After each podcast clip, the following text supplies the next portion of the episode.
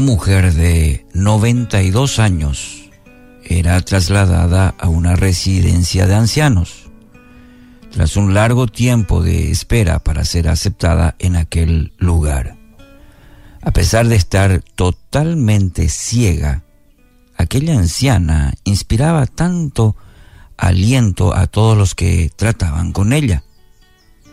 Una joven se le acercó, la tomó del brazo y le pidió que la acompañara. Mientras subían en el elevador, la anciana le pidió a su acompañante que le explicara cómo era su nueva habitación. Cuando la joven terminó de darle todos los detalles, la ancianita exclamó, Me encanta. La joven se extrañó porque sabía que la señora no podía ver. Así que le preguntó, pero ¿cómo puede estar segura de que le encanta si no la ha visto? Aquella anciana respondió, si me gusta o no, no depende de cómo estén arreglados los muebles, sino de cómo esté arreglada mi mente. Ya he decidido que me gusta, porque esa es una decisión que tomo cada mañana cuando me levanto.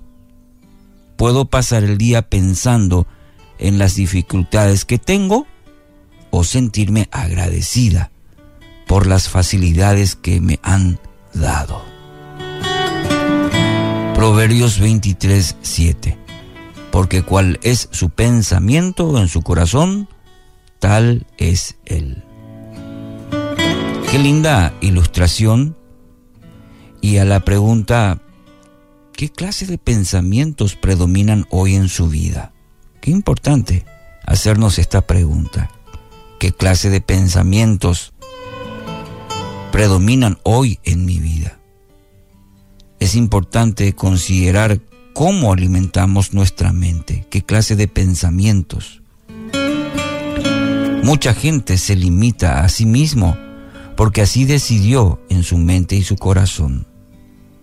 La anciana de este relato dice que decidía cada mañana, decidía la actitud que tendría, aún en su situación, ya de edad, ciega, pero ella resolvía alimentar su mente con agradecimiento por aquellas cosas probablemente sencillas, pero que eso le permitían disfrutar aún de los pequeños detalles eh, en el epílogo de su vida.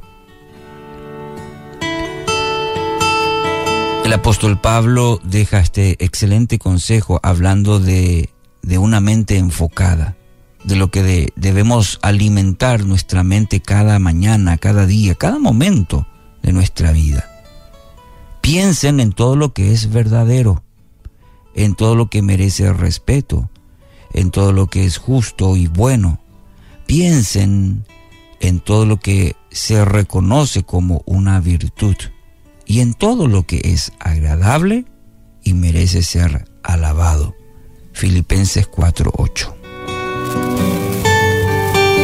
Quiero animarle hoy, querido oyente, que empiece a cultivar una mente enfocada principalmente en el amor, en la gracia y en el propósito de Dios que Él tiene para su vida en este día.